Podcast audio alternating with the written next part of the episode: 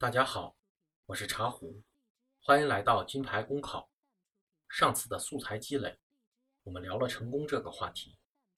今天，我们也来聊聊它的反义词——失败。我对失败的理解是：失败是没有达到预定目标状态的一种结果。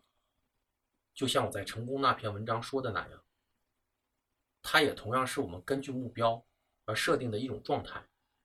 当事物的发展，没有符合我们预想结果时，我们就认为这是一种失败。一，失败会给我们每一个人带来痛苦。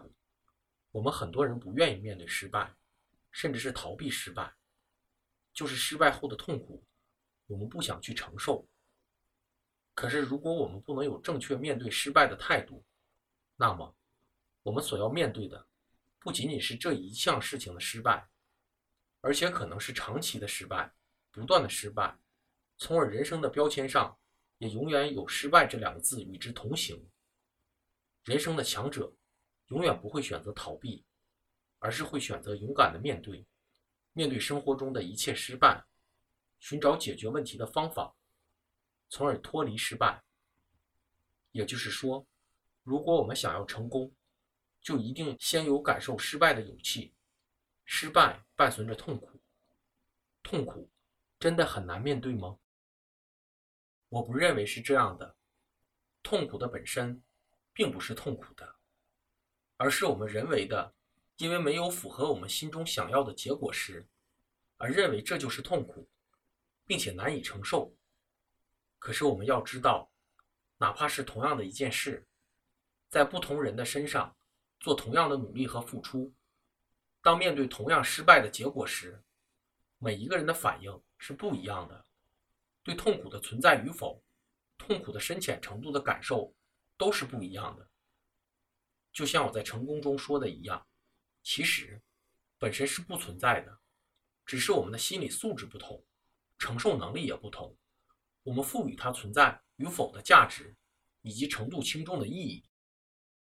二，痛苦的构成。第一个构成原因是对于在追求的过程中，对于所付出的努力、汗水、金钱、时间等付出的不甘心。很多人认为自己付出了，就一定要得到应有的回报，并且认为以上的某一个因素能够决定结果。其实，结果是由多方面因素构成的，甚至有很多我们意想不到的变量在内，如外部环境的改变。偶然因素的发生等，所以，对于我们每一个人来说，从开始追求一件事的时候，就应该认识到谋事在人，成事在天。如果我们付出了应有的努力，而没有得到最后的成功，我们能否从容面对？第二个构成是对结果的不一致造成的。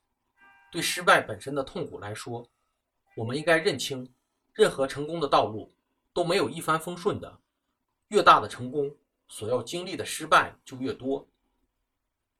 在人多资源少的局面下，我们的追求以失败为结果是正常的。成功的永远都只是少数，多数人都是在追求成功的路上。